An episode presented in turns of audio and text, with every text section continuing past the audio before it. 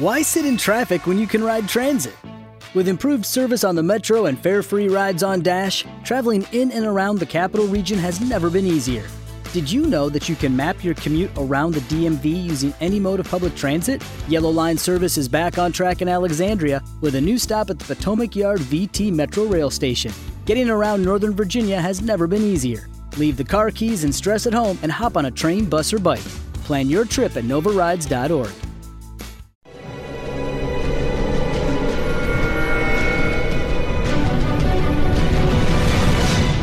Documental.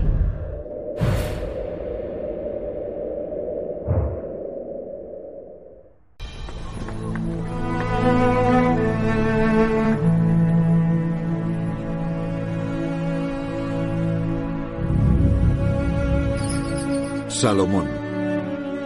En la Biblia, el gobernador sabio de un espléndido reino israelita.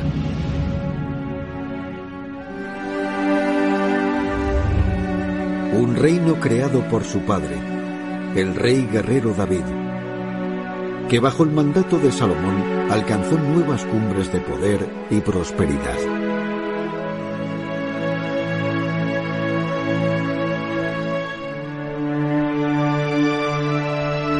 Además de la inmensa riqueza, la Biblia nos dice que Salomón fue un gran constructor. En Jerusalén construyó el famoso templo de Salomón para albergar el arca de la alianza, un enfoque espiritual del reino israelita recién unificado.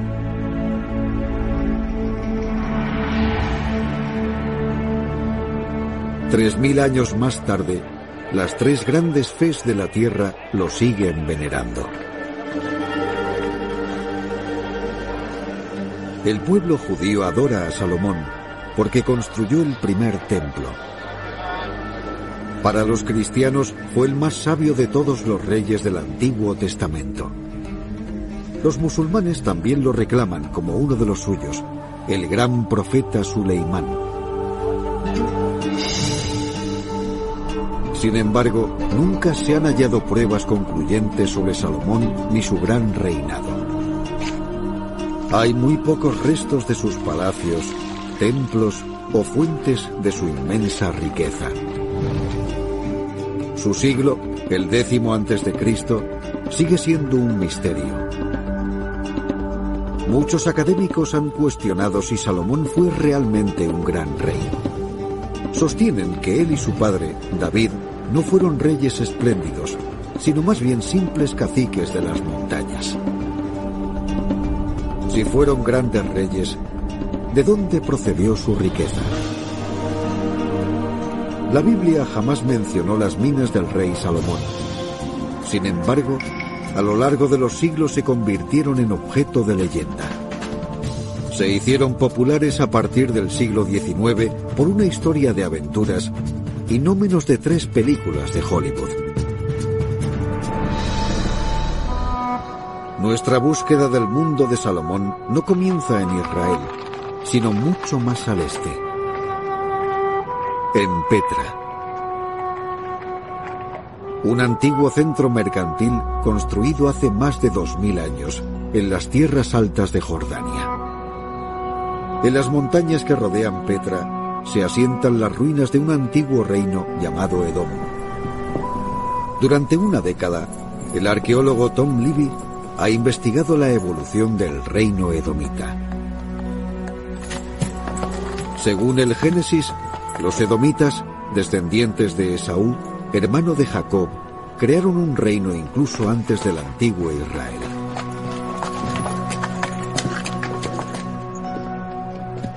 Los restos de los asentamientos edomitas se aferran a las cimas de las montañas y mesetas que se alzan sobre Petra.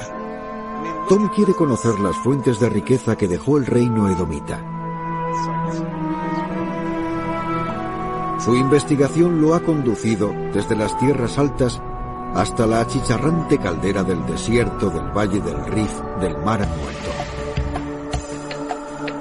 Fue aquí, en tierra de nadie, entre el antiguo Israel y Edom, donde descubrió las claves que buscaba.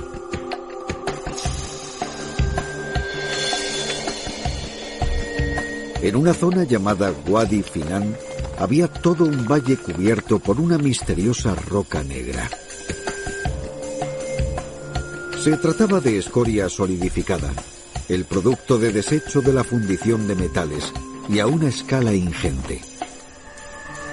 En las proximidades se encuentran numerosos pozos excavados en la roca y muy profundos, además de túneles que se extienden por las profundidades de las colinas. Asimismo, por todas partes se aprecia una sorprendente roca azul verdosa, la evidencia inequívoca del cobre natural. La escoria, las minas, el cobre, todo cuadraba. Esto fue un antiguo complejo de minería y fundición de cobre. Tal vez la fuente de riqueza que dejó el reino edomita. La mayoría de los académicos habían supuesto que fueron las rutas comerciales las que estimularon el surgimiento del reino edomita, pero yo pensé que el factor clave fue la producción de metal y la minería. Los residentes lo llamaron Kiber en Najas. Kirbet en Najas en árabe significa ruinas de cobre. Tal y como se ve a nuestro alrededor, el lugar está cubierto por montones de escoria industrial negra. Tom lleva casi 10 años excavando en el terreno. Ha demostrado cómo los fundidores antiguos separaban el cobre puro del mineral en el que se encontraba. A continuación, arrojaban la escoria, el producto de desecho fundido del proceso. Las capas de escoria revelan un registro sorprendente de cientos de años de antigua producción de cobre. Esto me emociona mucho. Miren, justo delante de nosotros tenemos una producción de metales a escala industrial, una capa tras otra, casi como si fueran las páginas de un libro que nos revelarán la historia de la producción de metal en este lugar. Tom cree que la producción de metal desempeñó un papel fundamental en la evolución no solo de Edom, sino también de Israel. Con fines rituales y de lujo, para armas y herramientas, los metales ayudaron a convertir sencillas sociedades agrarias en reinos.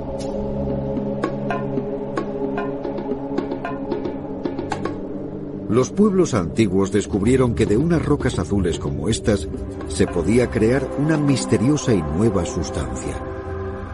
Cuando se calentaba era blanda y maleable. Cuando se mezclaba con estaño, se enfriaba y se pulía, tenía un lustre mágico. La edad de piedra terminaba. Comenzaba la edad de los metales.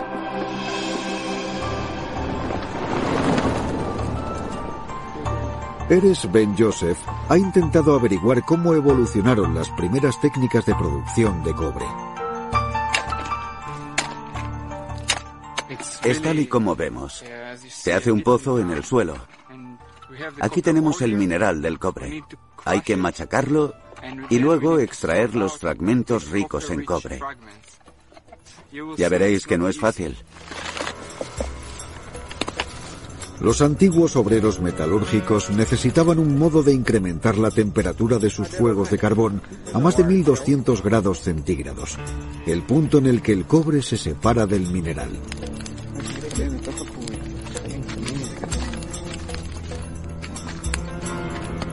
Lo hicieron con sopletes.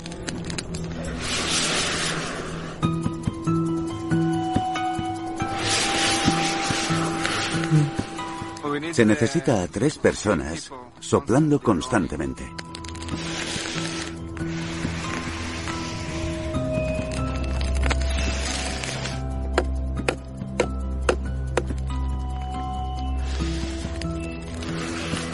Eres y sus amigos han tenido que soplar durante dos horas sin cesar para poder ver los primeros indicios de fundición.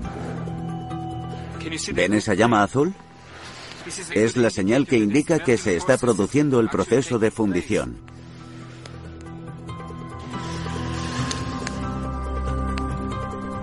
Cuando por fin logran sacar el crisol del fuego, esperan encontrar pequeñas gotas de cobre en el fondo. Vale, sí. Este... Este es el aspecto que tiene. Miren, miren, es así. Hay muy pocos. Aquí hay otro, sí. Sí, es minúsculo, diminuto, pero es metal. Tiene el color del cobre. Requiere una enorme cantidad de esfuerzo conseguir un metal muy pequeño. Sin embargo, durante miles de años, así fue como se fundió el cobre. La dificultad de su producción puede ser la razón por la que se utilizó en gran medida para objetos rituales y de adorno. No obstante, la producción de una aldea a pequeña escala no es lo que Tom descubrió en Kiberte Najas. Durante años de excavaciones, el equipo de Tom de la Universidad de California, en San Diego, ha sacado a la luz los restos de una operación colosal. Una fábrica de producción de cobre. Fotografías aéreas revelan claramente las estructuras de la antigua fábrica. Una fortaleza con su garita. Un edificio administrativo. Una torre y un templo. El yacimiento era enorme. Sus muros gigantescos, los edificios y las pilas de escoria cubrían un área de 10 hectáreas. Why sit in traffic when you can ride transit? With improved service on the Metro and fare free rides on Dash, traveling in and around the capital region has never been easier. Did you know that you can map your commute around the DMV using any mode of public transit? Yellow Line service is back on track in Alexandria with a new stop at the Potomac Yard VT Metro Rail Station. Getting around Northern Virginia has never been easier. Leave the car keys and stress at home and hop on a train, bus, or bike. Plan your trip at novarides.org. Hasta mil hombres trabajaron aquí día y noche, alimentando los hornos donde se fundía el cobre.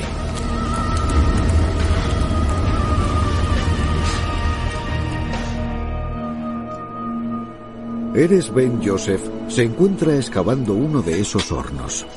Para nosotros es valiosísimo intentar reconstruir realmente la tecnología paso a paso. Ahora mismo, Eres está desenterrando la parte útil de la fundición. Las boquillas, llamadas toberas, por donde penetraba el aire de los fuelles en el horno. Es la boquilla de un soplete. Y es una de las toberas mejor conservadas que hemos visto en esta zona. Quizás no parezca que la boquilla de un soplete sea un gran hallazgo, pero para Eres es una prueba crucial de las innovaciones tecnológicas que hicieron posible la fundición a gran escala. Vamos a intentar sacarla. A ver si podemos hacerlo desde este lado, tratando de no romperlas. Vale. Bien. Es una estupenda. Podemos ver la boquilla, pero está cubierta de escoria. Era la parte más caliente del horno. Se pueden ver algunos gránulos de cobre, un poco del auténtico metal del cobre. Bajo la escoria, la boquilla está minuciosamente formada de capas de arcilla cocida.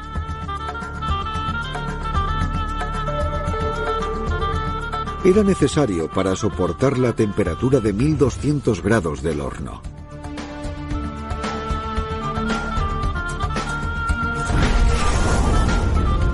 El nuevo horno de Cuba lo accionaban unos fuelles de pie que proporcionaban una corriente constante de aire en la fundición.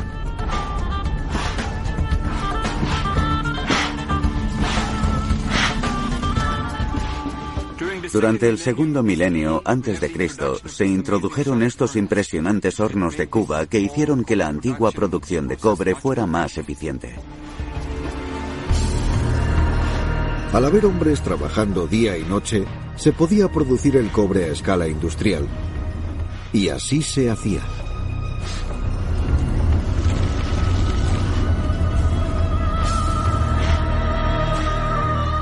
El científico medioambiental John Grattan está descubriendo la contaminación de la antigüedad y nos da una idea de lo intensiva que era la producción de cobre. Estoy utilizando este instrumento que mide los metales en el ambiente para ver y determinar dónde hay realmente contaminación. Indica que hay aproximadamente 7.000 partes por millón de cobre en esta muestra que he tomado. Es casi 7.000 veces superior al nivel de seguridad de estar en el suelo. Y por si no fuera malo el cobre, al observar la pantalla puedo ver niveles elevados y altos de plomo, zinc y arsenio. Y esto solo en este punto diminuto. El cobre dejó de ser un adorno. Se convirtió en un producto vital para las herramientas, las armas y los edificios. La demanda del metal precioso estalló. El valle del Rif del Mar Muerto pasó a ser una potencia industrial.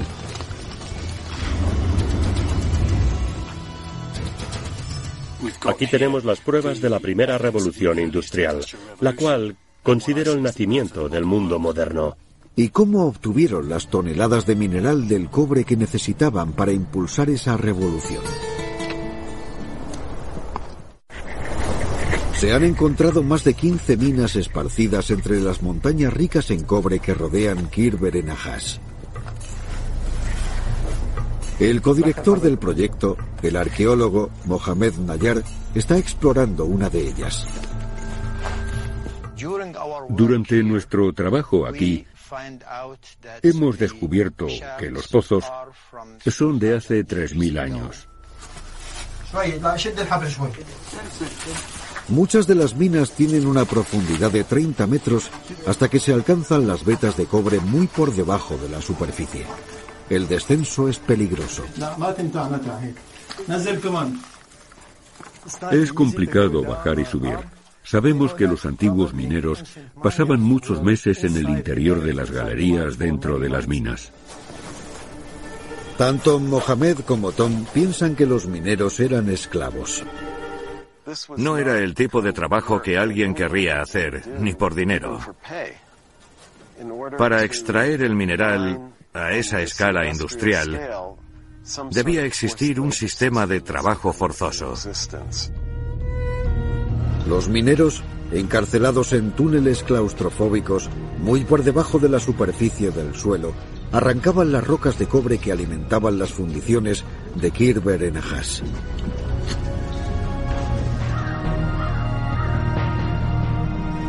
En la superficie, filas de camellos esperaban para transportar el mineral del cobre hasta el emplazamiento de la fundición.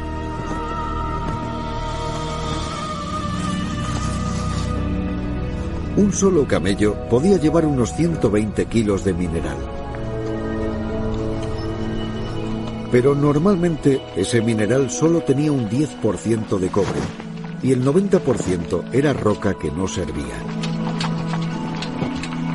Así pues, para 12 kilos de cobre puro se necesitaba al menos una carga de camello de mineral.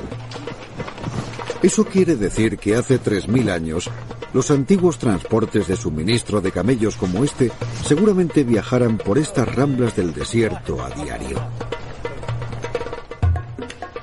Todos rumbo al emplazamiento de fundición más grande del valle del Rif del Mar Muerto, Kirber en Ajas.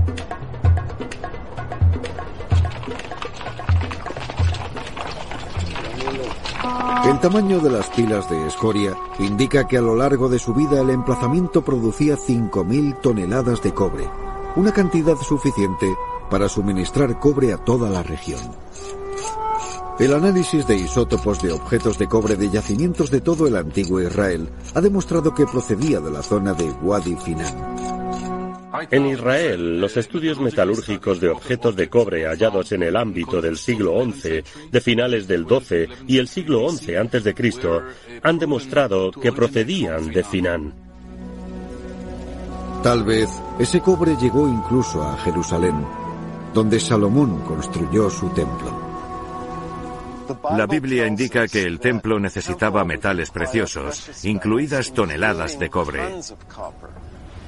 Y la fuente de cobre más cercana a Jerusalén está a aproximadamente tres días de viaje, en esta zona de Finan. En el templo colocó figuras minuciosamente talladas y pilares gigantescos. Y según la Biblia, todos estaban fundidos en brillante cobre.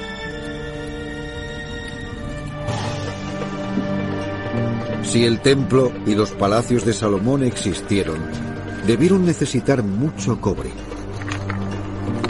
Entonces, ¿quién controlaba la floreciente industria del cobre del Valle del Mar Muerto?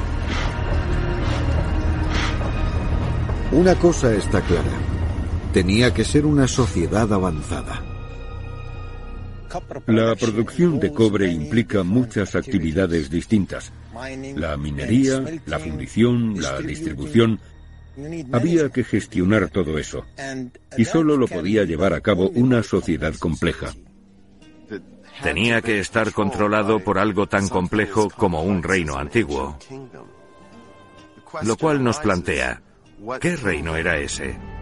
Kirber en estaba en tierra de nadie entre tres antiguos reinos. Cualquiera de ellos pudo tener algo que ver en la producción del cobre. Al oeste estaba el antiguo Israel, al este Edom, mucho más al suroeste la gran potencia de la región, Egipto. Mientras estaba ahí sentado, mi colega el doctor Nayan ha hecho aspavientos con los brazos frenéticamente y ha dicho que acababan de encontrar algo. Se trata de un escarabajo egipcio. El escarabajo indica que en algún momento Egipto ejerció un papel importante aquí. Según esto y otras evidencias, como el altar egipcio en un emplazamiento cercano, es evidente que en los siglos que precedieron a Salomón, los egipcios controlaron la industria del cobre del Valle del Mar Muerto. Indudablemente, los egipcios estuvieron aquí dirigiendo las minas. Ejercieron el control durante el siglo XIII. Sin embargo, más tarde, en el siglo XII a.C., unos inexplicables acontecimientos sacudieron el antiguo cercano Oriente. Todas sus grandes civilizaciones cayeron. Alrededor de 1200 a.C., toda la estructura política de la Edad de Bronce se desplomó. En primer lugar, los hititas al norte, los micénicos al oeste, y finalmente el imperio egipcio colapsó y dejó un gran vacío. Durante ese vacío político emergieron nuevas potencias. Se encontraron básicamente ante un vacío. El desplome acabó con los grandes imperios y abrió las puertas de algo nuevo. En la zona de Kiber en Nahash, ese algo nuevo fue el surgimiento del antiguo Israel y Edom. Tom cree que fueron los dos únicos candidatos para controlar las minas de cobre. Lo más probable. Okay, round two. Name something that's not boring. laundry? Ooh, a book club. Computer solitaire, huh? Ah, oh, sorry. We were looking for Chumba Casino. That's right. ChumbaCasino.com has over 100 casino style games. Join today and play for free for your chance to redeem some serious prizes. ChumbaCasino.com. No purchase necessary. Full prohibited by law. 18 plus terms and conditions apply. See website for details. With the Lucky Land slots, you can get lucky just about anywhere. This is your captain speaking. Uh, we've got clear runway and the weather's fine, but we're just going to circle up here a while and uh, get lucky. No, no, nothing like that. It's just these cash prizes add up quick. So I suggest you sit back, keep your tray table upright, and start getting lucky. Play for free at LuckyLandSlots.com. Are you feeling lucky? No purchase necessary. Void where prohibited by law. 18 plus terms and conditions apply. See website for details. Es que fuera el tan cercano Edom. Pero ahora, un nuevo descubrimiento próximo al complejo de fundición podría confirmarlo. Se trata de un cementerio antiguo. Ha llegado el momento de la verdad. Aquí nos encontramos un sedimento soplado por el viento. Bien, parece que esta tumba va a estar llena de sedimento. Aparentemente se van a llevar una decepción no son los primeros en abrir este sepulcro. Parece que se alteró ya en la antigüedad. Teníamos la esperanza de que al quitar todas las piedras encontraríamos un precioso sepulcro impoluto, pero hay que esperar. La arqueología es una cuestión de paciencia. Vale, esta es la quinta. Está bien, a lo mejor por este lado. Pero poco después, una buena noticia. visualizan los primeros huesos. Parece que tenemos un cráneo. Faltan muchos trozos. Es posible que nos encontremos un esqueleto articulado aquí, extendido. Es muy emocionante. Con sumo cuidado, el equipo de Tom comienza el proceso de extraer el esqueleto de la Tierra que lo ha recubierto durante 3.000 años. Finalmente, sale a la luz el esqueleto completo. Es un esqueleto totalmente articulado en una posición agazapada, casi en posición fetal.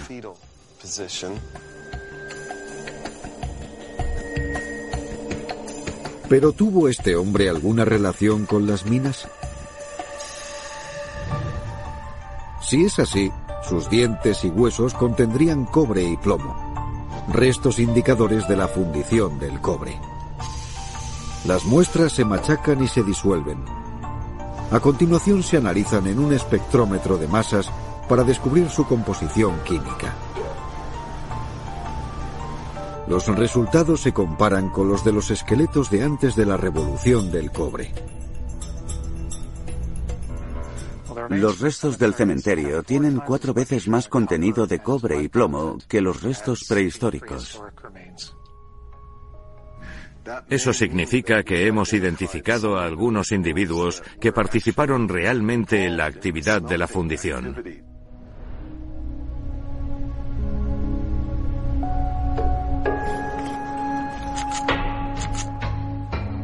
A pesar de que este hombre seguramente fue uno de los trabajadores del cobre, no había nada en el sepulcro que indicara cuál era su origen étnico. Sin embargo, los objetos y la cerámica hallada en las proximidades proporcionan la respuesta. Las personas enterradas aquí eran de esta región. Hemos encontrado restos de cerámica y diferentes objetos. Lo que tenemos aquí es edomita. El descubrimiento de que la cerámica de Kirber en Ahas es edomita parece confirmar la hipótesis sobre la fecha del complejo minero. Asumo, al igual que el Consejo Académico sobre la época, que debe datarse de aproximadamente el siglo VII Cristo. Esta datación del siglo VII Cristo ha sido crucial para que Tom entienda lo que sucedió aquí. Sabía que Egipto se hundió en el siglo XII a.C., junto con otros grandes imperios de la región. Según la cronología de los reyes que aparecen en la Biblia, el Israel de Salomón floreció en el siglo X a.C. El surgimiento del reino edomita se había fechado históricamente en el siglo VII a.C. Por lo tanto, gracias a las pruebas halladas en Kirber en que apuntan a Edom, tiene lógica que el complejo de fundición también fuera del siglo VII. Para confirmar esa fecha, Tom ha traído a un especialista en radiocarbono, Tom Hayam, de la Universidad de Oxford, para que lo ayude. Tanto en la garita como en la pila de escoria, buscan muestras de material orgánico que puedan fechar.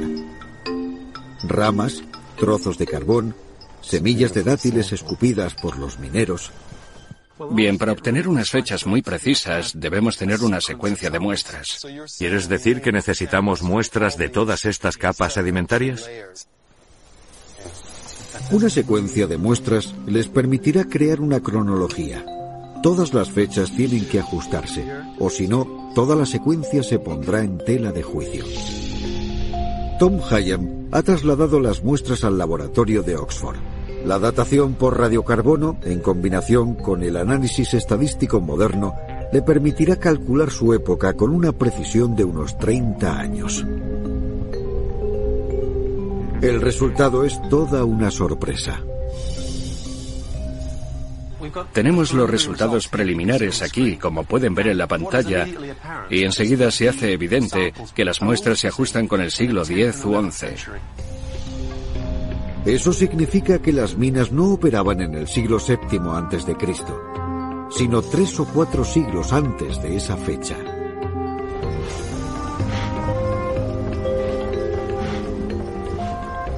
Podemos decir con bastante seguridad ya que los emplazamientos operaron en los siglos X y XI Cristo. No hay ninguna duda de ello. Según la cronología arqueológica bien aceptada, no hubo un reino edomita entre los siglos XI y X Cristo que pudiera haber controlado las minas. ¿Acaso es una prueba de un reino anterior al edomita? Si es así, podría dar crédito a los relatos bíblicos de las campañas de David contra los edomitas. La Biblia nos dice que David conquistó Edom y estableció fortalezas en la zona, como la de Kirbet en La fortaleza que encontramos en Kirbet en es similar a otras fortalezas halladas en el antiguo Israel. ¿Es posible que David invadiera Edom para apropiarse de su cobre? Si fue así, su hijo Salomón habría heredado las minas. De todos modos, el reino de David y Salomón avanzó lo suficiente como para controlar la industria del cobre del Valle del Rif del Mar Muerto. Los relatos bíblicos sobre el reino de Salomón lo hacen parecer tan inmenso y poderoso como para no tener ningún problema en controlar el Valle del Rif del Mar Muerto.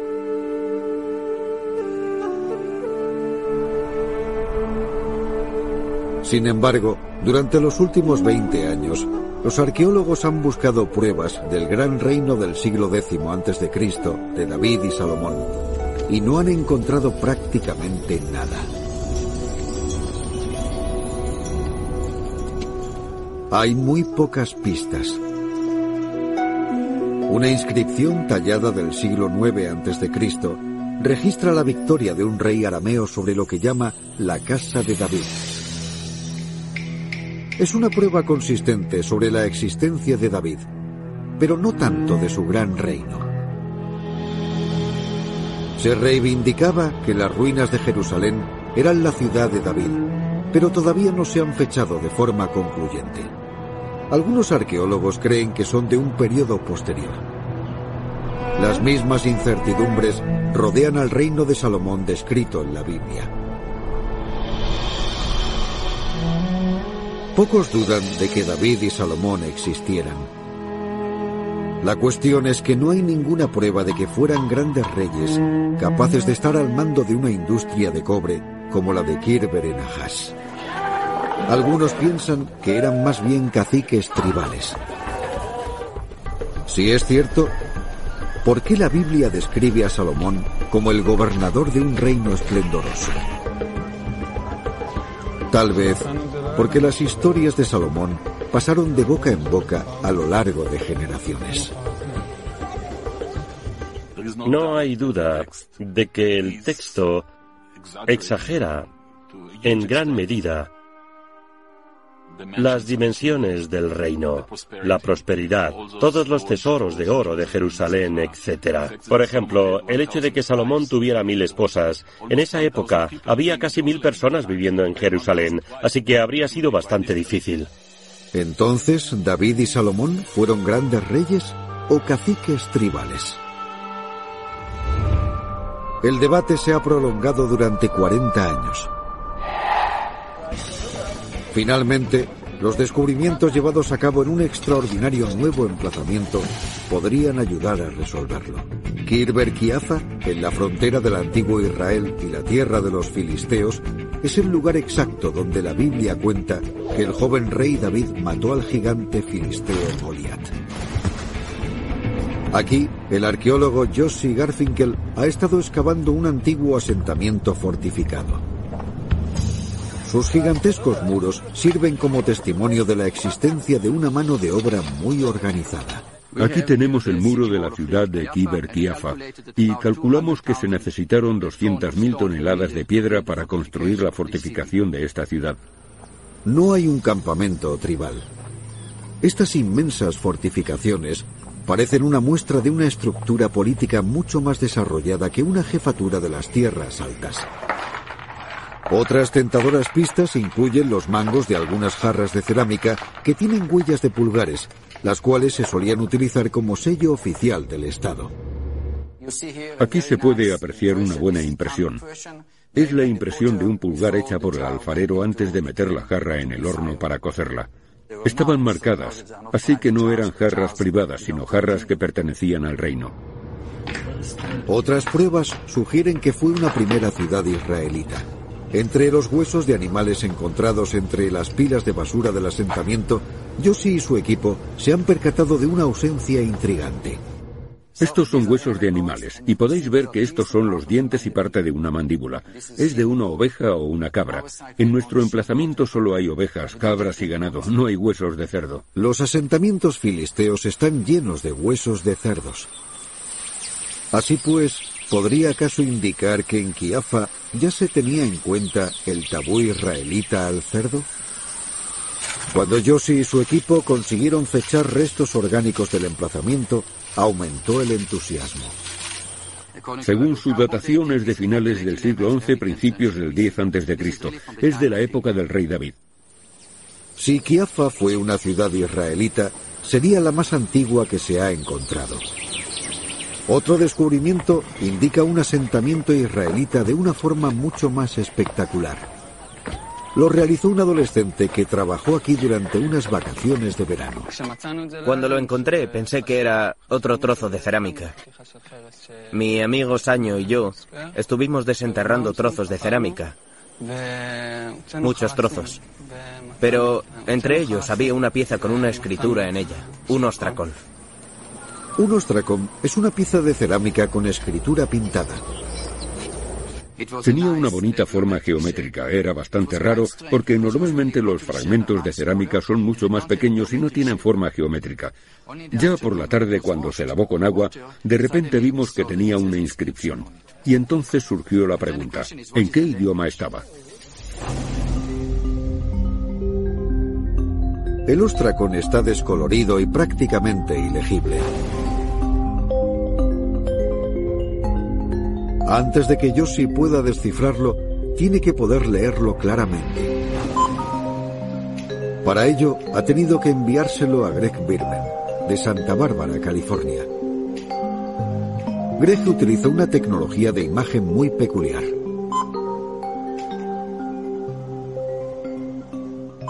El motivo por el que no podemos ver cosas sobre la cerámica o el papiro o cualquier material como este es porque el sustrato de algún modo lo ha descolorido. Está oscuro y observamos un fondo oscuro con un texto oscuro. Es muy difícil que lo vea el ojo humano. El sistema de espectroscopia fotográfica toma cientos de imágenes del ostracón en diferentes longitudes de onda para descubrir dónde es mayor el contraste entre la escritura y el fondo. Aquí se muestra que en esta longitud de onda la cerámica y la tinta reflejan básicamente la misma cantidad de luz y no vemos nada. A medida que aumenta la longitud de onda pasamos al azul y ahora estamos a unos 500 nanómetros y vemos que el texto empieza a aparecer. Al combinar y procesar las fotografías tomadas en muchas longitudes de onda diferentes, Greg finalmente consigue una imagen clara del texto.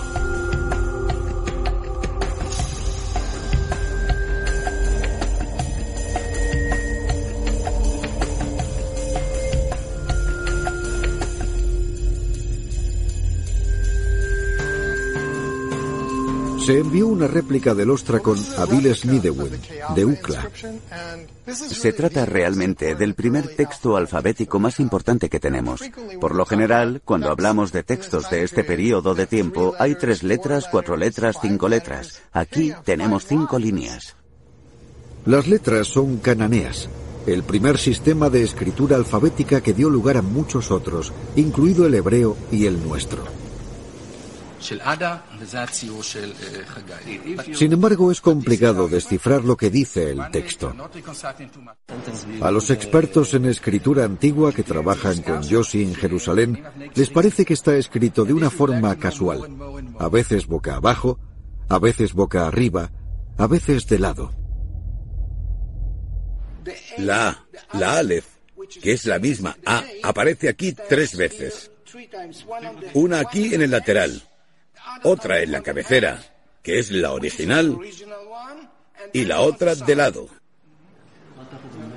En un esfuerzo por juntar las palabras que forman las letras, los expertos apenas pueden contener su emoción. No hay lugar a dudas de que es una palabra hebrea. Atlas, no lo hagas. Asimismo, distinguen otras palabras en hebreo. Ebed, adoración. Safat, juez. Nakam, venganza. Y Melech, rey. La escritura es cananea, pero las palabras son hebreas. Así pues, no es un texto hebreo todavía, pero al final el texto se convirtió en hebreo. Esto hace que el Ostracom sea un descubrimiento histórico, un extraordinario testimonio del nacimiento de la escritura hebrea en el proceso de sistematización. Solo puedo decir que tengo ante mí el texto hebreo más antiguo que se ha hallado jamás. Lo que todos quieren saber realmente es lo que dice.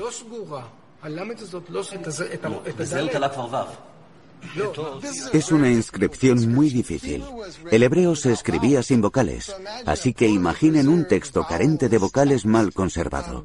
Hay muchas formas distintas de leer una palabra. Podría ser un nombre, podría ser un verbo, es mucho más problemático de lo que creo que se piensa la mayoría de la gente. Hagai Misgaf es precavido. Podemos decir, con mucha cautela, que es un texto y no solo una lista de nombres, que hay frases, y tal vez sean frases con un significado judicial o moral. Eso es todo. Quizás nunca llegue a descifrarse el significado exacto del ostracón de Kiafa, pero su importancia es innegable.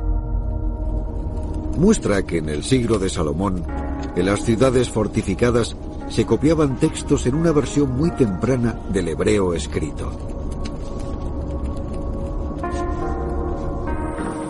Los hallazgos de Kiafa sugieren una solución al debate tan prolongado sobre Salomón. La Biblia apunta que cinco años después de la muerte de Salomón, el ejército egipcio de Sisac invadió el reino de Salomón, que fue derrotado. Muchos académicos afirman que los relatos bíblicos sobre la invasión de Sisac en Israel vienen respaldados por el gran relieve que aparece en la antigua ciudad egipcia de Tebas. Las imágenes que muestran figuras de cautivos y murallas de la ciudad representan los lugares que saqueó Sisac.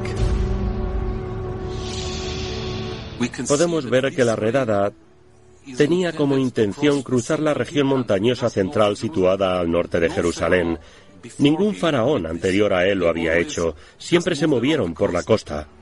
Esto significa que, en concreto, quería llegar a la zona de Jerusalén. Tal vez el reino salomónico amenazó los intereses egipcios de esta región. Si ese fuera el caso, la incursión de Sisac es la última pieza de las pruebas convincentes del creciente poder del reino de Salomón.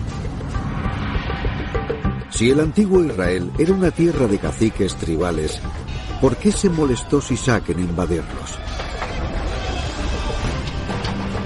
En Kirberenajas puede estar la prueba de que uno de los objetivos de Sisac era la producción de cobre del Valle del Rif del Mar Muerto. En una sección transversal de una pila de escoria, Tom Libby ha visto capas de escoria dispuestas de forma regular año tras año. Pero después hay una interrupción. Lo que se ve es esta interrupción en las actividades de producción del metal a finales del siglo X. Las finas capas sugieren una parada del trabajo en las fundiciones. Libby cree que corresponden a la época de la invasión de Sisac. Si bien los académicos debaten los detalles sobre la campaña de Sisac, todos están de acuerdo en una cosa. En aquella época era vital meter mano al suministro de cobre. Quien quiera que lo controlara o intentara monopolizarlo estaba en el poder. Por lo tanto, ¿fueron estas las minas del rey Salomón? Espero que en nuestras excavaciones en Kirbet en encontremos finalmente inscripciones que nos hablen sobre personajes bíblicos, ya sean los edomitas o los primeros reyes israelitas como David y Salomón. Pero es solo una esperanza. Tal vez el control de las minas cambió de manos según se alzaban con el poder los diferentes reinos. Fuera quien fuera quien controlara las minas, sabemos que el cobre de Wadi Finan se comerció por toda la región y seguramente llegó a Jerusalén. Creo que si algún día encontramos objetos de cobre del Templo de Jerusalén, podremos demostrar que procedían de esta zona. Pero hay algo muy claro. Los descubrimientos de Kirber en Ahaz y Kiafa han transformado nuestra idea del misterioso siglo de Salomón.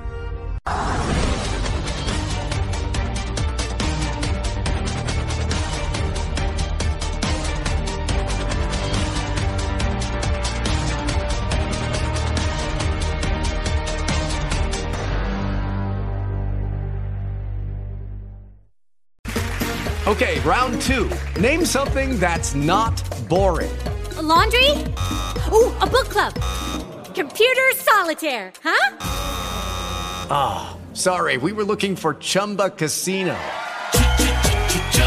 That's right. ChumbaCasino.com has over 100 casino style games. Join today and play for free for your chance to redeem some serious prizes.